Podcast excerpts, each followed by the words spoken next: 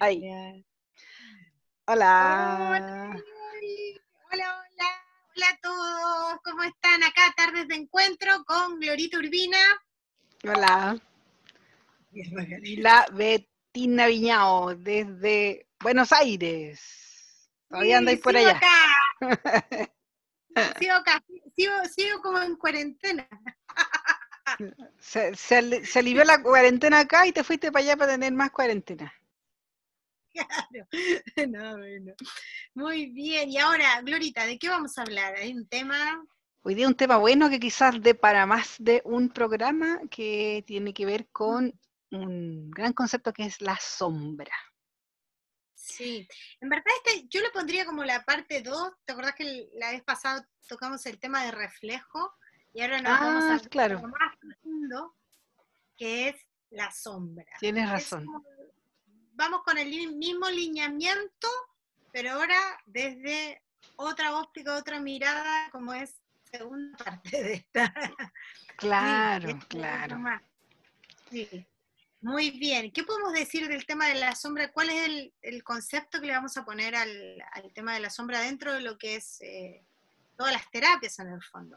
Claro, tomándome un, poquito como de, Jung, que es quien quizás desde al menos la literatura occidental es el primero en hablar de la sombra, eh, son aquellos rasgos, actitudes que yo, mi aspecto consciente, no reconoce como propios y rechaza. Y al rechazarlos, los ve afuera, los Em, proyecta afuera. Entonces, yo me cuento un cuento, yo soy buenita, yo nunca engaño a nadie, nunca eh, miento, nunca robo, yo soy buena. Mm. Y eh, ese es mi ego el que está hablando, ¿no? Y todas las eh, características que se acerquen a algo así, mías o de mi historia, como que las guardo debajo de la alfombra pero salgo a la vida a interactuar con otros y todo eso que yo he negado de mí misma lo empiezo a ver en, los otros, y en los otros en el sentido más amplio de la palabra, porque no es solo en mis interacciones más directas, eh, familiares, amistades, sino en la cola del supermercado, incluso en lo que yo consumo a nivel de comunicaciones, como las noticias. Ahí hay mucha proyección de sombra eh, así como a nivel colectivo. Sí, es fuerte esa, el tema de, la sombra, sobre todo porque en la, sombra es como a nivel inconsciente que la persona deja en esa sombra, que es literal, ¿no? Mi sombra, es como que dejo ahí eh, mi verdadero yo, digamos, entre, entre comillas, y me pongo una careta y, y salgo con la sonrisa de oreja a oreja. Entonces, em, y esa es la, ahí empieza como la, gran mentira, eh, digamos, a uno, y que después uno va y dice, eh, eh, ¿cómo, es posible si, si yo, ahí vienen, ¿no? A veces como las cosas como yo he dado lo, yo he dado lo mejor, siempre eso, ¿no? He sido buenito. Claro, siempre me he portado bien y, la vida, el universo, Dios, lo que sea, me responde de esta manera. Claro, tan mala y en el fondo es solamente que no es el universo del exterior, sino que no fue capaz de darse vuelta y ver esa sombra. Claro, claro. Por instantes a veces. Ahora reconoce, es una... Eh, esta energía psíquica que está proyectada hacia el exterior, ¿cierto? Cuando yo logro integrarla de algún modo, reconocerla como propia, algo también se va aligerando, porque ya no necesito ir proyectándolo afuera, ya no me tengo que encontrar con este monstruo afuera, si es que, como dices tú, el gesto, ¿cierto? Si es que yo me doy vuelta y la veo, la, la integro.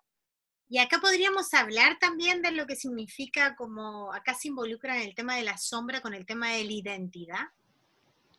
Claro, porque tendemos a, construir una identidad como blanqueada, ¿no? Por llamarlo de alguna forma, eh, o una identidad que parte eh, o se construye eh, desde lo que otros, incluso, sí, otros, que primero habrán sido nuestros padres, nuestros educadores, consideran como bueno. y mm. todo lo que no, no cupo en ese molde, lo dejé en la sombra. Lo dejé ahí olvidado. Eso me hizo acordar que yo creo que a todos los niños y todos que todos hemos sido niños, que, que nos ha pasado siempre, es eh, ese, ese, timbre, ¿no? Que vos estás en el recreo y es como ese timbre de que, ay, tengo que cortar el juego. El deber ser. ¿No? Deber ser, y es como ese, a nivel inconsciente es muy fuerte, pero es como el timbre de recreo y que todo el mundo sabe que tiene que ir y volver a la sala. Cuando uno es muy niñito, muy chiquitito, cuatro años o eso, es como que eso más yo creo que más molesta, porque uno todavía ahí no está tan moldeable. Como que la maestra tiene que ir y recorrer. Pero yo me ah, acuerdo claro, no, no estáis tan, ¿cómo se dice eso? Eh, condicionado a la respuesta. No tenéis tan aprendida la respuesta. Tú seguís jugando, ¿no? Claro, pero que después como de adolescente o más grande, cuando vos escuchás el timbre es como, ay, sí, como que ya volvés y vas con tu grupo como de amigas, no volvés.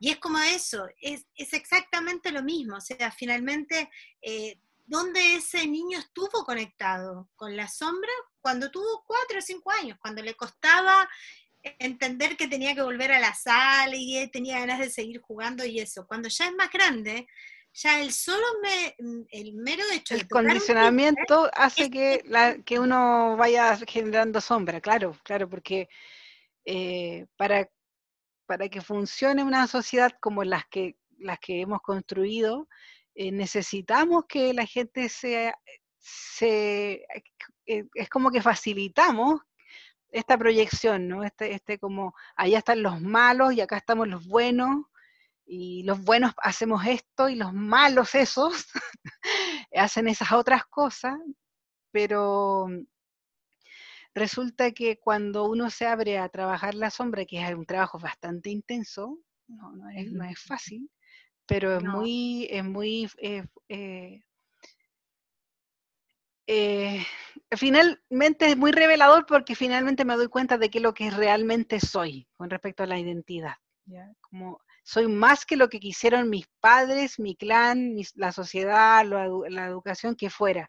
Soy un, una, una parte eh, única de la, de la unidad, como una parte que soy distinta, pero al mismo tiempo eh, en conexión con todo lo demás.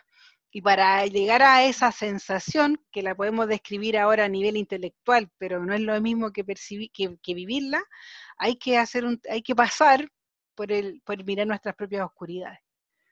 Sí, exactamente porque de una u otra manera, por ejemplo, hay una de las cosas, o sea, no, no voy a justificar, digamos, pero hay una de las cosas que a esta generación, por lo menos de jóvenes o adolescentes, que me pasó, me, estaba acordando ahora, estoy, estoy hablando ya así de recuerdo, me estaba acordando que ahora hace muy poquitito hablé con un gran amigo mío que estoy acá en, Buenos Aires y detrás de él estaba su hijo. Entonces yo le preguntaba, bueno, ¿y cómo estás en el colegio? ¿Te estás comunicando con todo con tus amigos?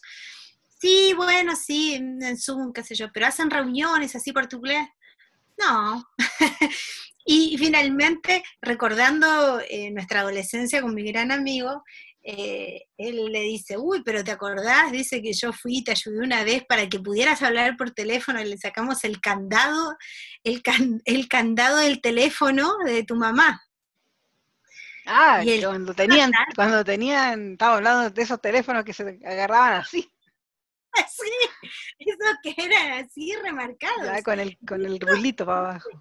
Claro, no te explico la cara del adolescente colocado de me están hablando en chino. Entonces yo y mi amigo explicándole todo esto por pantalla, ¿eh? explicándole eh, de qué estábamos hablando. Y lo primero que él dijo, dentro de, su espectro, de lo que él conoce, dice, ¿cómo candado al teléfono? o sea, y tiene razón, o sea, ¿cómo candado el teléfono? O sea, hoy por hoy un teléfono le pones un candado, le pones un bloqueador, le pones un no sé qué, pero antiguamente era la bocha así, se hacía así, se ponía un candado que... para que no pudierais darle marcar, pues no pudierais discar. Para no poder marcar, claro, y poder llamar. Entonces, fíjate que en eso, yo recién ahí fui me percaté, estos chicos en verdad los de hoy, los adolescentes de Editora Más, vienen con esta información que es mucha, es mucha información en cuanto al, al qué es lo que yo debo ser, lo que yo, lo que, lo, de, lo que debo ser en cuanto al tema de esta imagen, en cuanto al ah, claro. Sí. O sea, para ellos es todo así y no tiene nada que ver con algo físico que yo debo tener o romper. No sé si me explico. Es como que son mucho más virtuales, ¿no? Yo creo que por ahí es como lo que me estáis tratando de, explicar. Claro, para él un candado, o sea, imagínate que ni yo creo que ni se le ocurrió en su cabeza, en su imaginación, un candado, o sea, creo que no se lo, no se lo, no se lo imaginó. ¿Sabes cómo? ¿Cómo? es como esto decirle, mira, este aro es un candado, o sea, ni siquiera se lo imaginó que esto puede ser un candado. ¿Qué, figura me estás poniendo? Si esto eh, tiene que ser todo pantalla, tiene que ser todo dáctil. Claro. Es que, claro, las generaciones más jóvenes tienen todo un tema con... Eh, eh, también... de, hecho, de hecho las pantallas, lo que va a generar en esto, es que yo creo que esta juventud de hoy va a tener mucho más problemas de sombras de las que nosotros ya tenemos. o, otras, u otras. Otras, pero va a tener una, una sombra mucho más eh, pesada el no poder ir y trabajar o no. Porque puede ser que se suelten mucho más, que sean más abiertos a decir, eh, no, no, no, no me, no me interesa esto, no quiero esto, no sé, seamos sueltos, o no, que la dejan allá y se pongan una máscara y decir, bueno, yo solamente como figura, ¿no? Que hay mucho también. Sí, yo, yo creo que hay un riesgo eh, porque existe una, esta cosa que yo lo veo mucho en las redes sociales de la gente más joven, esta cosa como de el que cada eh, actuar es sumamente público y cualquiera puede opinar de eso, de eso que yo hago, por lo tanto tengo como una obligatoriedad a, hacer lo que se espera que haga, a, ser como extremadamente políticamente correcto. ¿Ya? Entonces, eh, y que, me, que, o sea, no estoy diciendo que estas, estas, estos avances que han logrado muchas las generaciones más jóvenes con respecto, por ejemplo, a la identidad de género, a lo, al, al, feminismo, eh, es fantástico, eh, que, que, sean capaces de generar cuestionamiento y reamoldamiento de la sociedad en torno a estos intereses, pero sin embargo como que la parte sombra de esos temas es que se obliga a tener un comportamiento público eh, bien, bien estructurado Dentro de un marco. Dentro de un marco bien definido y quien se sale de ese marco es profundamente castigado. A través de la misma gente, ya no estamos hablando, no hay adultos, no hay profesores, no hay, no sé, inspector, son ellos mismos sus policías. Sus mismos pares, sí, sus mismos pares. Y ahí se da una situación como bien, claro, por un lado está el abrirse, el ser mucho más flexible frente a muchas cosas y tener todo eso hermoso de la juventud, ¿cierto? De flexibilizar y estar como eh, a caballo los tiempos, eh, pero sin embargo yo veo eso también, de esa, de esa, esa, el castigo social es muy intenso, porque estoy como permanentemente en una vitrina. Antes, no sé, si tenía alguna problemática X, eh, no sé, me cambiaba de colegio y se me acababa. Ya no veía a la misma gente pero mm. ahora estoy siempre eh, presente para los ex compañeros, para los amigos de los amigos, entonces estoy tan expuesta que cualquier error, entre comillas, que pueda cometer es profundamente castigado y ahí está el tema, todo ese tema de, las funas, ¿cierto? Eh, con o sin razón, eh, no, no, justifico, no estoy diciendo que no, no, deban existir, pero creo que pueden generar esta problemática en torno a la, a la sombra, porque todos nosotros tenemos sombra. Entonces, si tengo que esta obligatoriedad de en cada segundo eh, ser políticamente correcto, evidentemente voy metiendo debajo de la alfombra un montón de cosas. En algún momento, eh, porque es una energía psíquica, así lo definía Jung, una energía psíquica, es, como, es un peso, es un, es un, eh, no, es, no es no es ligero ir guardando cosas. como el peso de una balanza, como que va tirando, va cayendo, va cayendo, va cayendo, o sea, hasta que un momento no va a dar y ¡pum! va a explotar. Y ahí entonces el, el, este mecanismo compensatorio, ¿cierto? De encontrarme afuera eso que yo he negado de mí. Y entonces yo he negado de mí. Eso es lo que se llama a veces, bueno, en el coach, que hacen el tema de polaridad. ¿no? Como, como que del todo lo, o sea, es como los niveles de polaridad, o sea, que si, se va uno, se va después, se extrapola. Ah, claro, si estoy aquí, la posibilidad de llegar acá. Y como que nunca se logra como el tema de un equilibrio porque finalmente eh, es eso, o sea, lo, lo, más sorprendente de, lo más beneficioso de poder encontrar cada uno la sombra, en verdad, es siempre un objetivo que es el equilibrio porque nadie va a estar exento de tener sombra, ni no, no mucho menos. No, pues no existe esa posibilidad. No tenemos esa posibilidad como seres humanos, pero sí el encontrar la sombra es encontrar ese eje como ese punto medio de equilibrio que te podés balancear, pero un poquitito. Pero lo otro, eh, el nunca verlo, nunca verlo, no, no, yo soy como soy, soy perfecto, eh, claro, eso es irte a una polaridad o bien irte de pronto a la otra. Y ahí es, ahí es donde entramos a las enfermedades. Ah, sí, pues eso estaba pensando, porque claro, es lo mismo, el, equivalente a la sombra, podríamos decir, en las constelaciones familiares tendría que ser los excluidos, ¿no? Todo lo que yo, así como hay eh, familiares que por tener un comportamiento inadecuado para el momento social, fueron excluidos, o sea, fueron puestos en la sombra. ¿Y qué ocurre más adelante? Los herederos, los que son más jóvenes, se encuentran con ese personaje afuera, porque en el clan también existe esto, esto de relegar a la sombra, que serían los excluidos. Entonces, hay un perpetrador, un abusador en, en mi clan, unas dos o tres generaciones antes, o quizás más, pero nadie habló nunca más de eso, nadie vio el dolor, nadie fue a reparar, no se habló más, se sepultó esa historia y mm. entonces las componentes más jóvenes de, de ese mismo clan van a salir a la vida y van a tener un encuentro con algún abusador. Exactamente, también están, también están dentro de lo que es el, tema del árbol como los, ¿no? en una época, que eran, sobre todo en Chile, eh, no, acá también, en Argentina también, que eran los, ¿cómo le llamaban? Los hijos perrunos me salen a mí, no, que son eh, los, los, hijos como de la, como de la criada, era como los, los, los hijos guachos, ¿no? Los guachos, así serían los guachos, sí. Guachos, qué fea palabra, ¿eh? a mí me gusta, a mí me gusta. Yo la, la tengo más integrada en Argentina los guachos son como los atorrantes. Ya. Como, ¿no? Como, como, como casi delincuentes, digamos, una cosa así. Eh, entonces, claro, eso es, como tan, tan fuerte, es como tan déspota, que también, ¿no? Están los excluidos de, de la familia, como es el, es el guacho y chau nomás, es totalmente excluido. Y hay muchas familias que finalmente son los que, aquellos que no se dijeron, que no se hablaron, que nunca nadie supo, salvo su madre. Y se repite, ¿no? Porque si para atrás hay, espero no ofender a nadie, un guacho.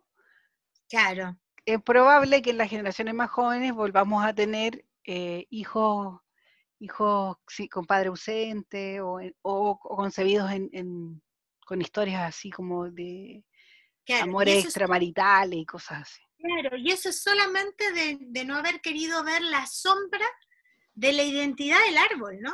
Porque en base a eso se construyó ese árbol, padres eh, que tenían amantes por acá y por allá, tantos hombres y mujeres, pero no era la conformación del matrimonio, y después se le repiten los hijos lo mismo. Como el que, dirán, ¿cierto? Sostener la cosa por el que dirán, está como pantalla. Claro, pues en, todas nuestras familias pasó eso. Finalmente hasta la tercera o cuarta generación se sigue repitiendo eso. Y hasta que esas personas no den vuelta y vean su propio árbol, eh, lo van a seguir repitiendo inherentemente, inconscientemente, y es solamente por no ver la sombra, en este caso, de, tu propio clan. Claro, porque además el, el relato, ¿no? El relato que tienen las familias en general es muy buenista. Entonces uno, la, gente dice, no, mire, mi familia es del campo, de esfuerzo, em, llegaron acá, más o menos como noveleando la mía, eh, llegaron acá a Santiago, se casaron muy jóvenes, eh, compraron su casita y tuvieron su familia. Entonces uno dice, oye, un cuento de hadas esto. todo perfecto. Todo perfecto.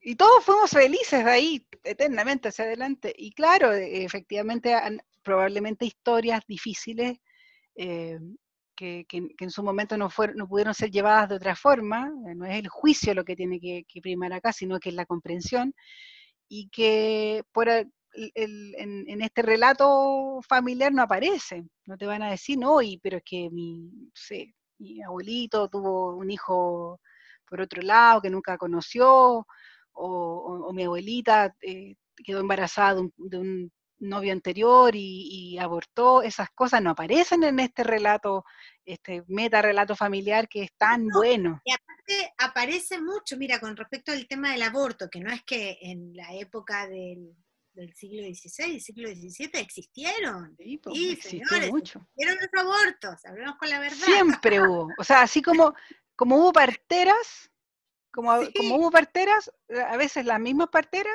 eran las que hacían los remedios, acá en Chile se decía así, los remedios para, para, no tener hijos, si no existía sistema, eso no existía método anticonceptivo.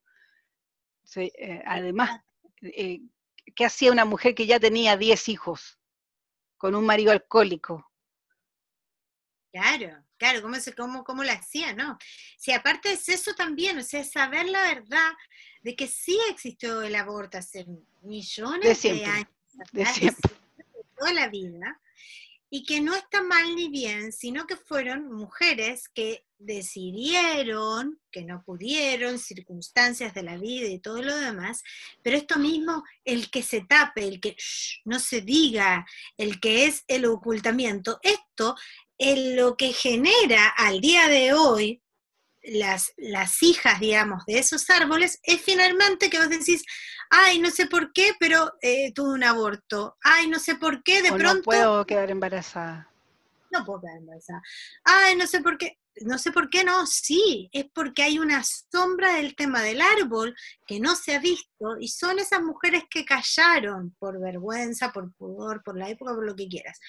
Pero eh, siempre ha estado y ha existido. Y a veces Em, también lo que sucede es que en eso eh, ha sucedido mucho, ¿no? Que en, estas sombras, que estas mujeres que han abortado o tuvieron sexo furtivos casuales o qué sé yo, de pronto son esas madres que después el día de mañana tienen una mujer y es como, hoy, Virgen María, ¿qué es eso del sexo? No me hables de eso. No me digas también es sombra. O sea, el sexo está en nuestras sociedades eh, eh, profundamente eh, reprimido, ¿no? Está como, se lleva, y cuando tú, que era lo que hablaba, me acuerdo, creo que es Claudio Naranjo, ¿no? Que cuando uno no, no vive lo dionisiaco, lo placentero, y lo tira a la sombra, no tengo derecho a, tener placer, sale proyectado de la peor manera, de, el, sexo como, como, como pecado, ¿no? Entonces, que, si yo tengo una definición eh, negativa del sexo y la tengo en el guardadita en esta alfombra donde guardo todo lo que no acepto de mí, eh, ¿qué me voy a encontrar afuera proyectado, no? Claro, lo que te vas a encontrar siempre va a ser con esa propia sombra que no la has querido ver. Entonces, lo más probable es que no te encuentras con lo mejor, te encuentras con lo, con lo peor de lo que uno cree en verdad, lo que uno anhela de verdad. Entonces, matar eso es solamente dar vuelta, a veces el tema es mirar el árbol, mirarse uno mismo, eh, volver a encontrarse también, y sobre todo para no, eh, yo lo que siempre digo es como perpetuar, digamos, a una pequeña enfermedad que a veces va y empieza, ay, que tengo una molestia, no sé qué por acá, y una... pero bueno, son nuestras propias sombras, esas propias sombras que no has querido verlas. Que no, han tenido otra manera de expresarse. Entonces, claro, parece... a mí me gusta mucho la mirada que tiene Edward Bach, el, Quien, que nos enseñó la terapia floral. Y él habla de la, de la, enfermedad como una, una amiga, algo así, una, un, mm. una que nos, nos, avisa cuando el alma se está alejando de, o sea, cuando la personalidad, cuando el ego se está alejando del propósito del alma. Mm, Entonces, cuando el propósito del, cuando, cuando el propósito del alma yo lo tengo oculto, quizás lo tengo en la sombra, eh, una de las maneras en que voy a, voy a eh, eh, poder reaccionar o, mi inconsciente va a buscar que reacciones a través de una, de una enfermedad. Claro, que manifieste, el, que, que, manifieste el, la parte biológica, que se active. Claro, claro, que eso sería más de la bio, claro. Y ojo que también hay, hay maneras de vivir la enfermedad tirándola a la sombra. Sí, claro, claro. claro, y, ahí, el tema de volverse a veces a la sombra, em, como, como nos decían a nosotros, uno gasta tanta energía como para ser tan risueño y no encontrarse con su sombra, como gasta mucha energía para ser un malhumorado todo el día y no encontrarse con su sombra. O sea, tanto en, en un caso o en el otro, van a gastar mucha energía en eso. Claro. Es como, es como sostener una, una pared, ¿no? Porque la, la, sombra tiene una energía, tiene una fuerza. Y yo la estoy, si yo la, la contengo, eso es muy agotador. es como que sin querer también se me sale esta gente que, como tú decís, como siempre sonriente, pero ¿qué pasa cuando se enoja? O, qué pasa cuando se enoja con la gente con la que tiene confianza? Ahí se le sale un monstruo, ¿no? Y a veces incluso violento. Y, eso son escapatorias que, está, que, tienen que ver con esta represión que, Jung le pone sombra, ¿no? Sí, que le pone sombra. Y en verdad también eh, a veces el tema del punto de equilibrio para darse cuenta de la sombra a veces es, bueno, sé yo en mi caso, en mí, es silencio. O sea, a veces es, em, nada, Mejor es como estar en silencio y en vez de, eh, llega un momento que en vez de contestar al otro o manifestar el punto de vista o no sé qué y eso. Un poquito de calma. Claro, un poquito de calma y silencio. Y ahí es cuando, por ahí como que ese péndulo empieza como a estar más, más como en equilibrio. Ah, hacia el centro pasas el centro, claro, pasan los días y uno reflexiona de X situación y dice, oh, la verdad es que está bueno, no valía la pena ponerle tanta energía en aquel minuto por tal situación, por tal persona, lo que sea. Eh, y eso, eso es importante, o sea, eh, no es solamente ver la sombra, sino qué es lo que te qué es lo que te da la sombra después que la viste, qué es lo que te da, qué recoges de ella y recoges eso. Recorres como calma, ¿no? Te, obtiene como calma y encuentras como ese equilibrio. No es que no te vayan a suceder cosas, no es que... No, pero vaya a andar más tranquila por la vida.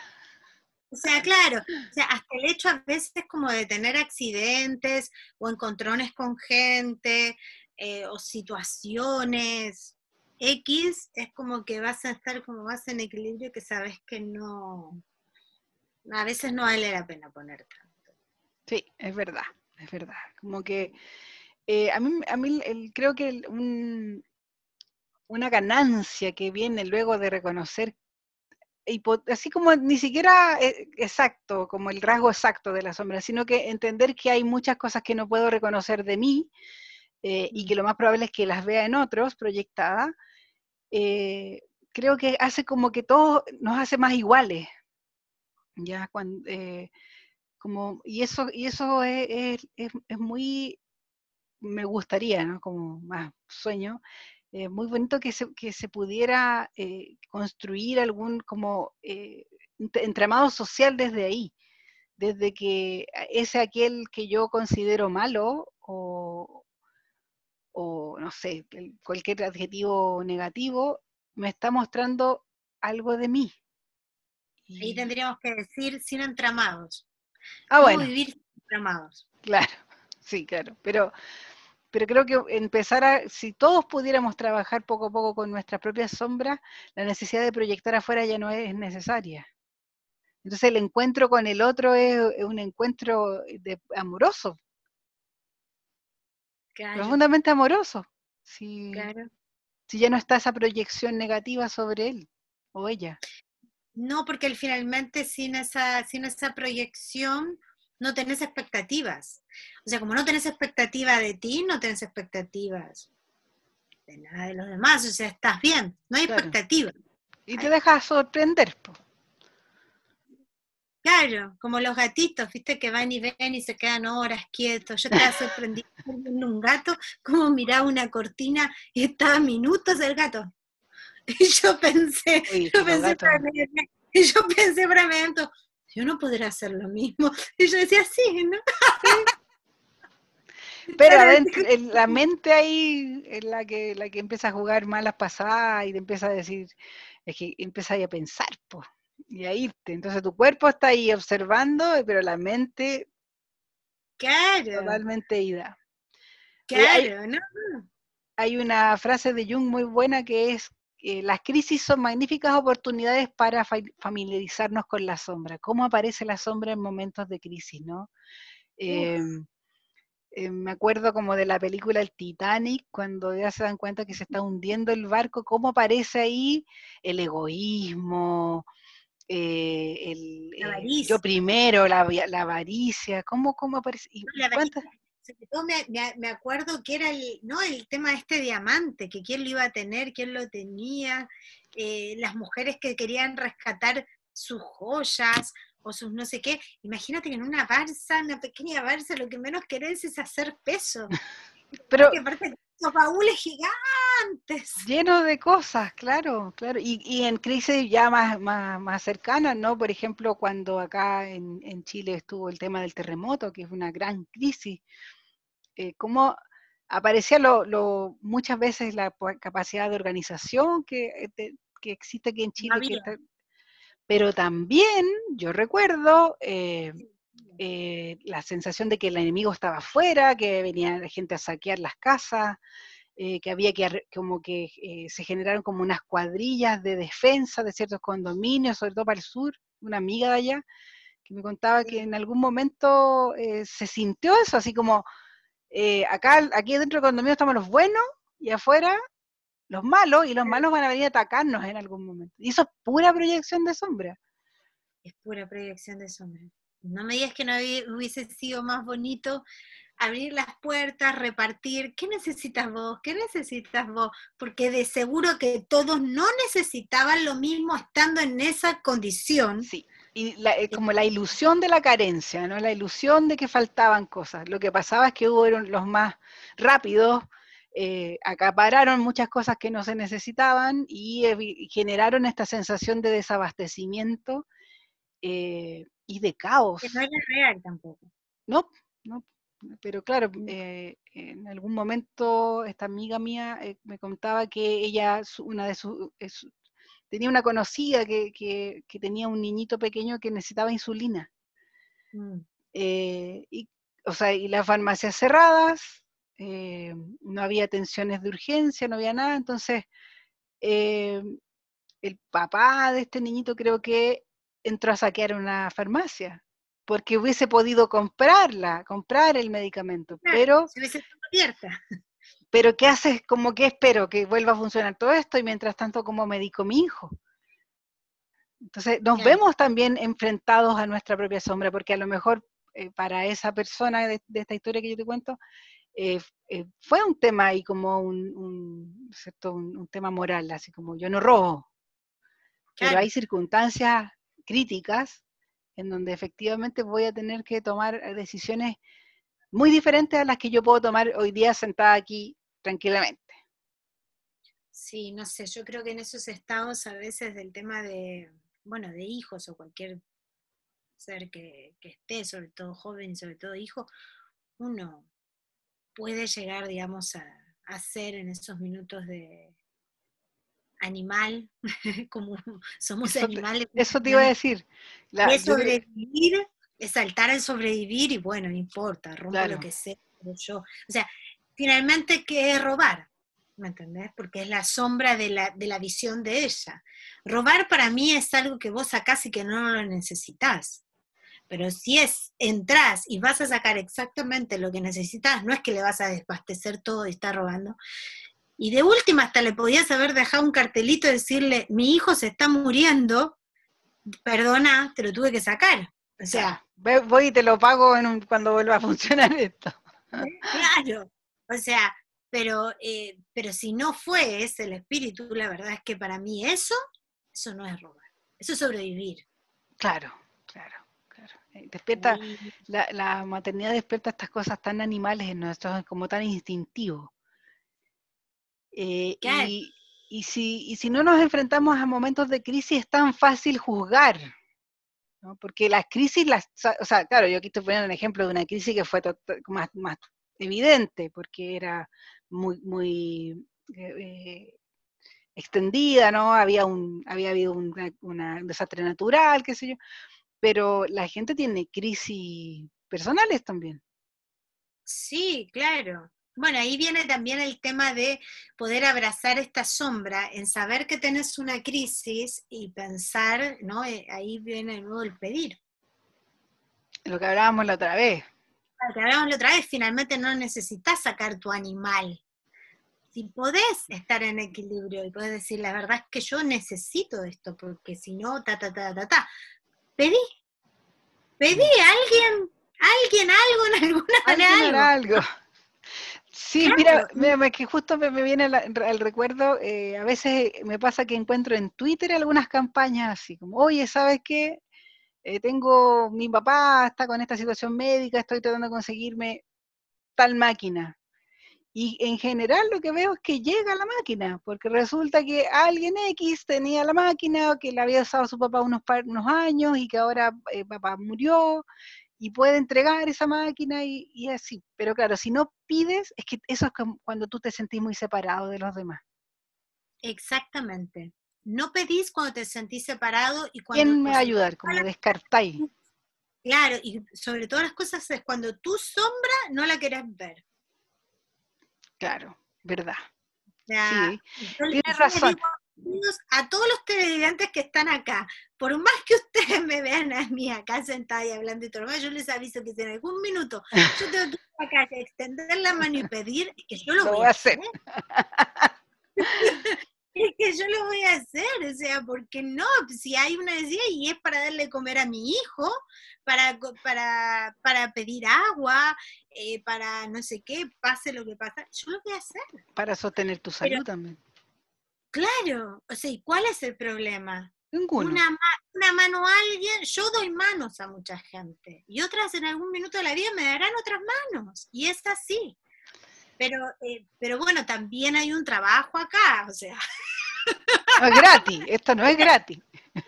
No se dio solo. O sea, no, si, si vos vas a me preguntas hace 10 años atrás, seguramente mi respuesta hubiese sido totalmente otra o opuesta, no ah, claro que sí. ¿no? O sea, eh, y, de, y, de, Glorita muchas otras, porque le preguntamos a ellas y, ella hoy por hoy ya no, tiene respuesta de hace 10 años. no, para nada, para nada. Y, no, y en 10 años más tampoco voy a tener las mismas. Lo más probable es que no, espero. que lata hacer 10 años igual. Eh, no. Me parece muy, muy interesante algo que, que dijiste ahí a la pasada, Betina, esto de, claro, entre menos reconozco mi sombra, más me separo de los demás. Qué, qué, interesante, qué bonito, sí. Y me hace tanto sentido, como esto de, claro, como estoy proyectando todo lo negativo afuera, tengo la peor impresión de mis eh, compañeros de, camino, ¿no? Entonces, ¿qué me van a ayudar esto? Claro, claro. La gente es mala, eh, individualista. En verdad no sé dónde lo leí, porque la verdad es que no, no, no sé, no sé, la verdad que no sé dónde lo leí, pero a veces para matar el tema de esta sombra, aquel que te ataca primero, aquel que más odio tenés, aquel no sé qué, es el primero que tendrías que saber extenderle la mano. El maestro que te está mostrando la sombra ahí. Ese es tu maestro y ese es el tema de la sombra. Aunque te revuelques, aunque te dé cosquillas, aunque no importa El solo hecho de intentarlo, bienvenido. O sea, es como, no sé, en la oficina, ¿no? Bueno, ahora ya no están viendo, pero no sé, en la oficina a veces era como, ay, tengo que saludar a esa persona. ¡Qué lata! ah, no sé qué. Bueno, un día plantate y animate, hacele un café y dáselo. Hacelo. Vas a ver que después te vas a dar cuenta, ese era tu maestro y esa era tu propia sombra. De esa manera uno va se acerca, que no tiene que ver con la persona, sino que siempre tiene que ver con uno. Y anda y dale un café, uh, llévale un vaso de agua, aunque no te lo haya pedido, nada, no importa. le das. Sí, pregúntale cómo está. Oye, preguntas, te das hola, ¿cómo estás? O sea, y como que se, esa gente a veces se descoloca, ¿no? Porque, bueno, tienen sus motivos también de ser como es, ¿no? Exacto. Entonces, bueno. Sí, hay, hay, un, hay un maestro de yoga, que no me acuerdo ahora cómo se llama, que él, él decía, eh, da las gracias, aunque no sepas por qué, dale las gracias. Entonces, sí, estoy ahí, ah, ya viene este compañero pega, que, ah, o la vecina, que no sé. Eh, ¿qué, qué, qué pasa contigo si le das las gracias. ¿Cierto? A, a, ese momento o a ese encuentro, internamente, como dices tú, no tiene por qué ser frente a frente a la persona. Internamente tú dices, gracias. En algún momento vas a saber por qué agradeciste, dice ese maestro. Me parece que es, tan bonito como poder seguir eh, cuestionando todo lo que uno opina, opina acerca del resto, en realidad. Sí, no, pero está bueno poner a veces en ejercicio hasta, hasta caminar por las calles con este barbijo y no sé qué. Cuando vos ves algo, que no conoces a nadie, pero vos ves algo que te moleste y no sé qué y eso, quédate y observa. Sí, po lo que te está molestando ahí? ¿Qué es lo que te está viendo? Que está gritando, está cantando fuerte, decís, está, viste que siempre hay veces como gente que está media loquita. Está expresando eso que uno no quiere expresar. Claro, quédate mirándolo y pensá, pregúntate, ¿qué es lo que en verdad me está molestando de esta persona? Y esa es tu propia respuesta y esa es parte de tu sombra. A veces es tan simple como eso y y nada, y después seguís tu camino, pero te llevaste esa respuesta de ti. Y no hay nada mejor. Y entonces, gracias. Gracias, gracias a ese momento y a esas personas, porque al final, finalmente están eh, permitiéndote, facilitándote una, un, un desarrollo interno. Sí, sí, sí, sí, sí, sí, sí, tal cual, tal cual. Hasta de los olores de esa gente, ¿viste? Como vas y pasó y dices, mmm, qué olor. Te neta y olé, o sea, no pasa nada. No pasa nada, no te pasa nada. Si es verdad, no, no, nadie te va a decir nada, como, claro, hay, tantos estándares que existen, ¿no? Y, tan poco útiles que son muchas veces. La verdad es que no, no, no sirven de mucho a veces. No para conocernos, por lo menos. No, no, hay, muchos estigmas y hay muchos estigmas y situaciones que finalmente creencias, ¿no? Las benditas creencias y que finalmente llegas un minuto de tu vida en esto, ver tus propias sombras y te das cuenta que menos del 70% no te sirve. y no te sirve, así de simple. No es que está mal ni que esté bien, sino que no te sirve. No, no, para, no al menos para evolucionar, para quedarte ahí mismo en la ruedita del hámster repitiendo de las cosas durante años, quizás sí te sirvan. Pero, pero para, para vivir la vida de, una manera más tranquila, para sanar, en el sentido amplio de la palabra, eh, no, no, no te sirven. No, muchas no sirven, definitivamente. Pero bueno, señora, señorita Gloria, señorita. Señorita, señorita, yo no me he casado todavía. Me voy a casar, sí, algún día. Muy bien, algún día, muy bien. Bueno, hasta acá hemos llegado. Oye, contémosle a la gente que tenemos un grupo de WhatsApp. Le vamos a dejar aquí, eh, en los, aquí abajito en la descripción eh, la invitación por si se quieren sumar. Eh, y a la gente que ya está, que nos participen ahí en, en, el grupo, ahí interactuando con nosotras y haciendo preguntas. Exactamente. Pueden hacer todas clases. A ver, ¿cuál es la, diferencia y lo conveniente del tema de WhatsApp y no el tema de las redes? Es que nosotros en el tema de las redes, nada, tenemos que ir, preguntar y tomar. En el WhatsApp va a quedar todos los días jueves abierto para el tema que estamos tocando, se puedan explayar, puedan preguntar, puedan mandar audio. Eh, pueden preguntar cosas en privado también puntualmente que les esté pasando. Eh, la verdad es que es mucho más libre, mucho más interactivo eh, hacerlo de esta manera en el tema de WhatsApp. Como son muchos, porque ya es, mucha la gente que hay, y nosotras somos muy respetuosas con el tiempo de cada uno, de los, de los nuestros y de los demás primero, primero los nuestros, solo los días jueves van a tener ahí posibilidades para pimponear y que nosotras respondiendo. También va a estar Yani respondiendo, que ya va a volver, ya va a volver. Eh, porque ya has estado preguntando el tema de la astrología, como nosotros no sabemos. No hace falta ese, ese, otro, ese otro ámbito del conocimiento. Sí, eh, así que ahí en WhatsApp y lo otro, vamos a estar en el tema de YouTube, así que nos siguen en nuestro canal, suscríbanse y apretan a la campanita, porque si no, ahí no, es para que la campanita sirve para que les avisen los próximos videos. Exacto.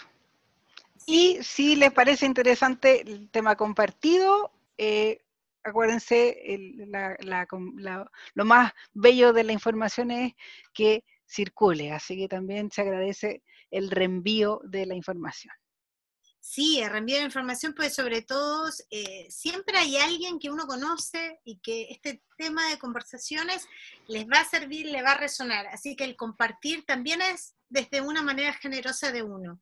No, no, solo, no solamente dedicamos este momento y este tiempo para ustedes para dar, sino también para que ustedes puedan dar y repartir. Y eso siempre en el mundo de una manera se devuelve, señorita Gloria, ¿no? Exacto, exacto. Siempre estar, es, siempre estar en el dar implica estar en el recibir.